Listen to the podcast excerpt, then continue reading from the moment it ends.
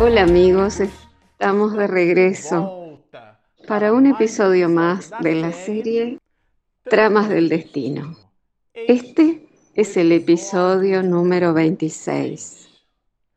Bueno, a usted que nos está acompañando a través del canal, le decimos que estamos estudiando este opúsculo maravilloso, Tramas del Destino.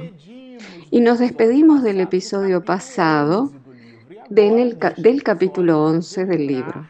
Y ahora nosotros entraremos al capítulo 12, en donde Miranda nos brindará el título Nuevos y benditos rumbos. Y ustedes comprenderán qué rumbos son esos y por qué esos rumbos son benditos. Y rescatamos aquí de que en el episodio pasado nosotros nos despedimos cuando el señor Rafael tenía una entrevista con Cándido y Cándido le brindaba una explicación sobre la reencarnación.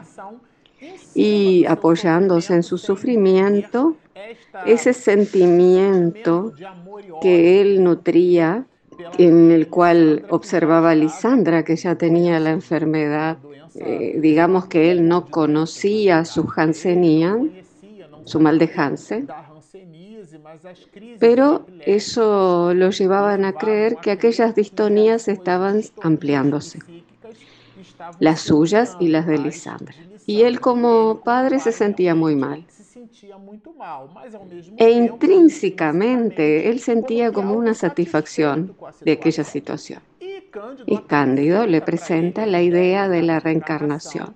Y le recomienda que ore y que continúe leyendo el Evangelio. Y ahí tenemos la presencia de Doña Adelaide, que es un espíritu, que era su suegra, que estaba en el mundo espiritual y que apoyaba al señor Rafael Ferguson y le emitía vibraciones benéficas que son asimiladas por Rafael y que intentaban cambiar su panorama psíquico. Y nos despedimos así del episodio pasado e ingresamos al capítulo 12. Y Miranda nos presenta estos nuevos y benditos rumbos. Y aquí rescataremos y traeremos a colación el cuadro psíquico de Lisandra, que es la hija de Rafael Ferguson. Eh, principalmente cuando el médico que asiste a la familia se da cuenta de la situación y percibe una especie de estabilidad en el cuadro del mal de Hansen, pero las condiciones neurológicas eran cada vez más graves y ese cuadro no regresaba. Entonces estaba consciente de que eh, postergar las informaciones redundaría en retornar a aquella situación más compleja para el futuro. Porque se trataba de una situación que él intentaba eh, ocultar. Pero digamos que el médico también tenía sus conflictos, porque tenía un hijo que había sufrido este, un accidente y había quedado parapléjico. Y era una situación grave también para el médico en su condición de padre. Y eso le brindaba un desgaste en el cual lo sensibilizaba frente a la situación de la familia, de, que es presentada por Miranda como una situación muy grave y que efectivamente le sucede. Y así él destaca, el sufrimiento logra unir a las criaturas que lo, que lo experimentan, es impositivo, y las hermanas. Y es el caso del señor Armando Pasos, que siente eh, un cierto cariño por la familia porque él también sentía ese, esa aflicción. Y nosotros entraremos aquí en la alegría que consuela. Miren el texto de Miranda. El pan que restaura las fuerzas al sufridor debe ser preparado con el fermento del optimismo a fin de nutrirlo interiormente. Esto es un deleite, sobre todo en la metáfora del pan. Y subiéndonos a la metáfora, esto es la comprensión de que el dolor es un instrumento de evolución. Dentro de esa perspectiva, León Denis es el apóstol del espiritismo que presenta eh, mayormente al dolor como un, ese instrumento de evolución de la criatura humana. Él posee varios tratados sobre ese asunto. Y la doctrina espírita, eh, de la cual León Denis coloca luces sobre esos aspectos del dolor, nos muestra a través de los mecanismos de comprensión de la reencarnación que nosotros no somos víctimas. A propósito, si somos víctimas, somos víctimas de nosotros mismos. Y la insensatez del pasado, hoy en día, eh, nos obliga a recoger el resultado de nuestra propia insensatez. Y el dolor es ese mecanismo que realiza un pivote, es el, el eje sobre el cual nosotros nos movilizamos. Entonces, digamos que eh, dentro de una figura eh, que decimos pivotar, en el centro es el centro de gravedad en donde se apoya el equilibrio de las fuerzas. Y ese equilibrio de las fuerzas, metafóricamente hablando, ese pivot llamado dolor, es el que sostiene la evolución espiritual y la resignificamos a la evolución. Logramos superar las situaciones. Es muy importante esto porque trae elementos reflexivos y Cándido pasa a ofrecer una amplia asistencia espiritual a su pupilo en la colonia. Entonces, a partir de este momento, Cándido comienza a eh, inspirar el apoyo el cual él ya lo ofrecía al señor Rafael, pero Rafael lo refutaba. Y existe un desarrollo de esa aproximación más intensa a partir de ahora entre Rafael y Cándido. Aprendió a transitar por el hilo, eh, o sea, Cándido, eh, lo cual yo encontré muy interesante esta expresión, por el filo de la navaja. Hablando Miranda de Cándido, dice, aprendió a transitar por el filo de la navaja, eh, destacando, en, digamos, en cursiva, entre los hombres y los espíritus. Esa es la navaja. O sea, funcionaba en la dinámica de la vida como aquel medio. Eh, nosotros muchas veces eh, creemos que la mediunidad está asociada al periodo de la hora y media que se trabaja en un grupo mediúnico. Pero Miranda nos da otra definición, mucho más amplia, de estas cuestiones eh, relacionadas a la mediunidad que este, muy bien descritas estas en el libro Los medios en el ítem 152, cuando eh, habla de los medios, que es aquel que siente la influencia de los espíritus. Y Cándido ciertamente sentía aquella influencia cuando dialogaba con el señor Rafael y bajo la influencia de la suegra del mismo. Y el panorama psíquico era cambiado ese panorama del propio patriarca, el señor Rafael. Y esto es muy sutilmente presentado por Miranda. Bajo el filo de la navaja entre los hombres y los espíritus, logrando a través de las disciplinas morales y evangélicas en que se imponía el éxito esperado en las tareas de tal relevancia. O sea que los espíritus se aproximan a nosotros no por lo que hablamos, sino por nuestra actitud cotidiana. Y como nuestra actitud nos recordará Emmanuel, comienza en nuestro mundo íntimo, aquello que pensamos formatea lo que somos, porque nos movilizamos de acuerdo a nuestro mundo íntimo de acuerdo a nuestra realidad interior. Las personas que nutren la tristeza poseen una expresión eh, volcada a, lo que denuncia su estado íntimo. Aquellos que vive en el optimismo, eh, ella busca, a pesar de que no lo tenga íntimamente, y ella tiene una especie, una especie de mirada optimista. Muchas veces, desde el punto de vista antropológico, la persona, hacemos un juicio de valor de que la persona es hermosa y tenemos ganas de estar a su lado, cerca de ella, pero es su interior la que busca ese optimismo. Y ese interior es lo que permite que los espíritus se aproximen a nosotros. Y esa aproximación es la que induce a este éxito, es tan importante debido al comportamiento eh, que lo destaca Miranda en relación a Cándido, ¿no? Y el libro trae anotaciones riquísimas en ese sentido. Ante los propósitos de modificación espiritual, los enemigos desencarnados aumentaban el cerco en los cuadros mentales del antiguo sicario. Aquí nos está hablando del señor Rafael Ferguson. ¿Por qué?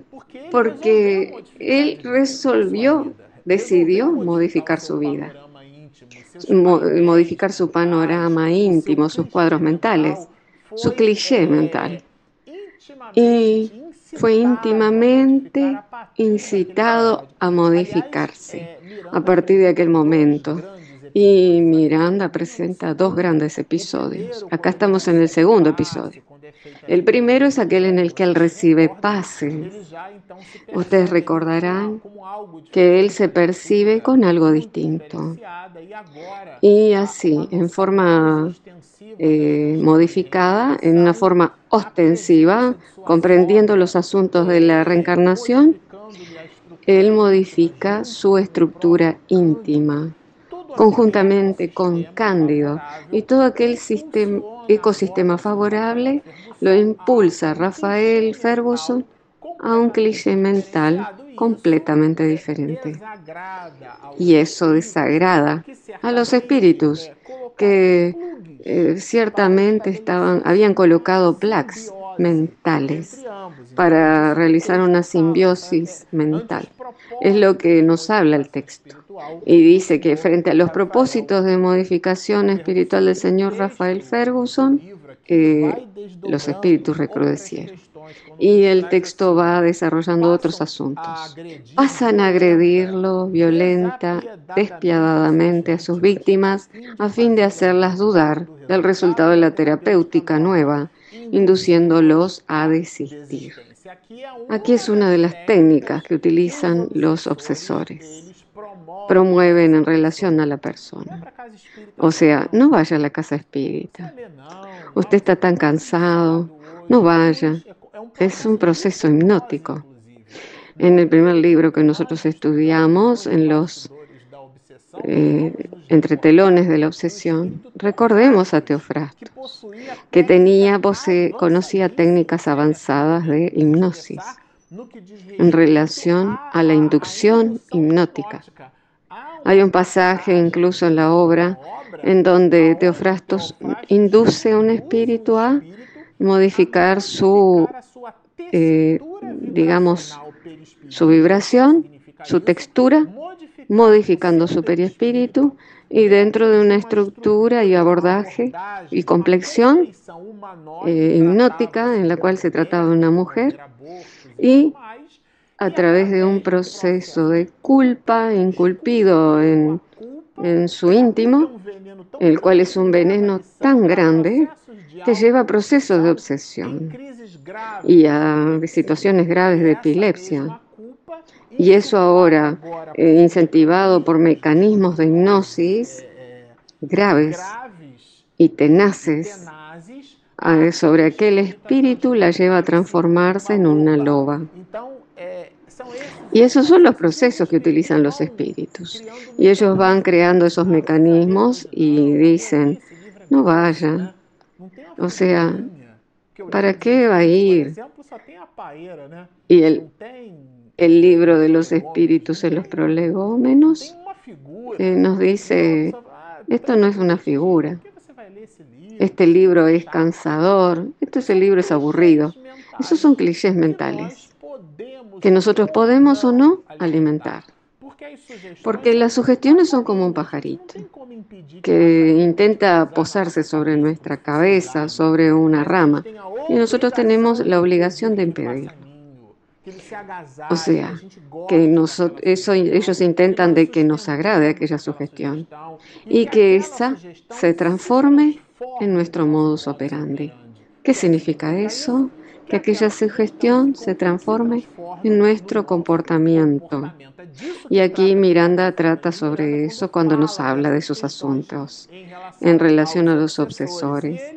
Y él trabaja más adelante la idea de que dialoga mucho con el dicho americano, eh, que traduciendo la ignorancia, o sea, que es cuando la persona no conoce, eh, como cuando dice la ignorancia es una bendición, pero en realidad la ignorancia es una alienación mental. Esto es tan eh, cierto de que Jesús dice una exhortación maravillosa. Conoceréis la verdad y la verdad os hará libre. Eso significa que en la antítesis, en lo contrario a la verdad, si usted no conoce la verdad, usted no está liberado. Usted es un esclavo. Entonces la ignorancia no se esclaviza, no se aliena. ¿Por qué decimos eso? Porque veremos la siguiente anotación de Miranda. La mejor forma de esclavizar a alguien es aún mantenerlo, eh, maniatarlo a la ignorancia, o sea, producir esa alienación.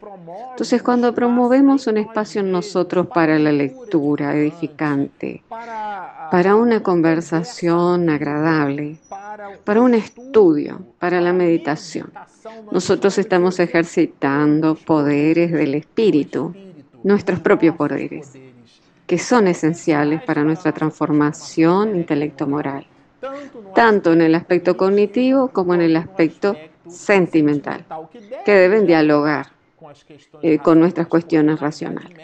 Porque en la Edad Media nosotros matábamos en nombre de una causa, como siguiendo a la divinidad. Era una cosa totalmente paradoxal. Produciendo esos mecanismos paradoxales, nosotros, para eliminarlos, necesitamos el estudio, que es muy importante. Y continuemos en la obra. Miranda eh, trabajará esos elementos. Esas técnicas eh, también invisten simultáneamente contra los que les extienden las manos amigas, eh, provocando la irrupción de problemas en el hogar.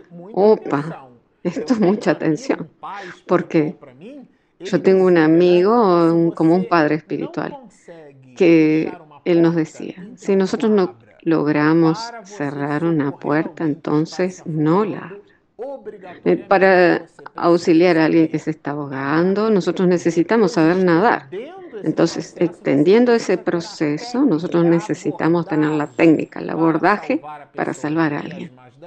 Porque muchas veces nosotros, eh, ella puede intentar agarrarse a nosotros para intentar salvarse y ahogarnos. Entonces, entonces eh, intentando salvarse, ella lo ahoga. Necesitamos tener un abordaje para salvar a alguna persona. Y esto es lo que nos habla el texto. En lugar, o sea que atacan a quienes les extienden las manos amigas.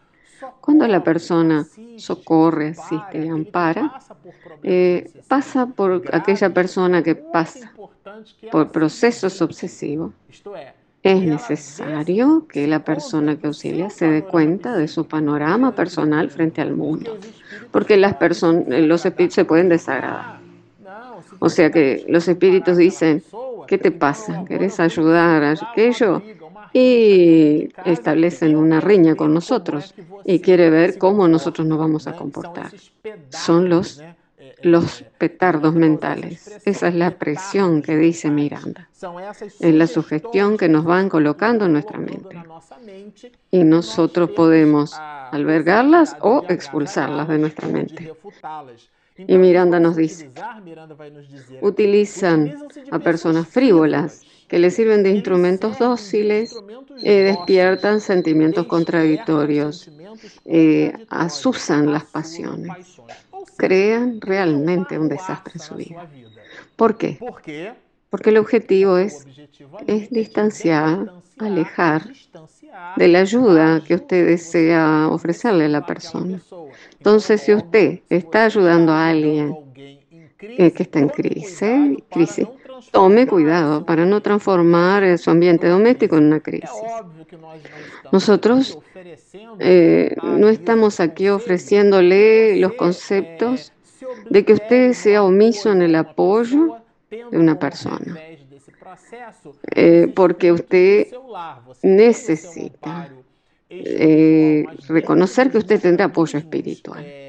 Pero dentro de los mecanismos diarios, si usted no se observa a sí mismo, y a propósito, eso fueron objeto de las anotaciones de Manuel Filomeno y Miranda en la obra Entre telones de la obsesión. Cuando él hablaba sobre los asuntos de la obsesión, Miranda coloca allí y menciona, eh, si usted se siente un poquito rabioso, irritado, busque la oración para disipar aquel proceso de sintonía eh, en el cual se transformó en una en una distonía para que los espíritus no logren eh, a la rabia. Eh, muchas veces la persona no sabe lo que quiere, siente una aflicción, una angustia, no sabe lo que es. Cuidado, amplíe su oración, porque la oración es muy importante.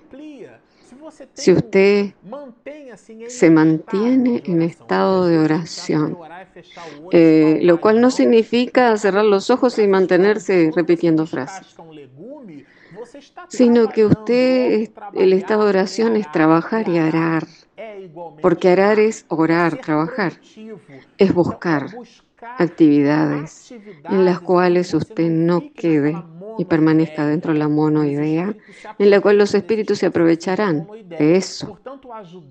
Por lo tanto, ayudar a alguien es ayudarse a sí mismo. Y él colocará esto aquí. Porque recuerden que Miranda fue un contador y público y él eh, había realizado ese, ese curso superior orientado a las ciencias contables. y encontré muy interesante esto. Las pruebas en cualquier circunstancia constituyen aprendizaje valioso y descuento de títulos de débitos. Entonces es una especie de eh, descuento eh, los espíritus, de una manera general, son unánimes en establecer que al constatar los mensajes y a través de esos mensajes, que aquellos que lo que ellos más incentivan es el arrepentimiento. Eh, en el mundo espiritual, eh, lo que más sienten. ¿Por qué? Por lo que no hicieron. Entonces, no pueden ser tomadas, eh, digamos que, eh, tomadas como un asunto de punición o de experiencia, experimento divino. O sea que esa relación de débito con la divinidad no es que yo debo pagarle a Dios, sino que son mecanismos de la ley. Muy interesante analizar esa cuestión. Es como alguien que comió un plato de porotos y después tiene naturalmente una indigestión, que es el resultado de la gula, que es el mecanismo en el cual la persona enfrenta su capacidad de digestión y enfrenta las consecuencias de su primarismo, de su impulso de alimentarse compulsivamente. Esos mecanismos no son puniciones, son interacciones de la criatura que está inmersa en las leyes de la divinidad, en las leyes divinas. Eso es lo que Miranda nos trae a colación y la idea del dolor. La idea del dolor resultante de la obra de amor propicia una mayor suma de adquisiciones, impulsionando con facilidad la sublimación de los propósitos y la liberación del pasado. Porque aquí no, Miranda nos traerá la idea de que el dolor nos libera en lugar de aprisionarnos. Y los desarrollos de estos asuntos nosotros lo veremos en el próximo episodio. Bueno, si a usted le gustó nuestro episodio de hoy, inscríbase, suscríbase. Y nosotros tenemos también nuestro aplicativo Espiritismo y Mediunidad en Google Play y en Apple Store. Baje nuestro app, inscríbanse en nuestro canal, síganos y mucha paz.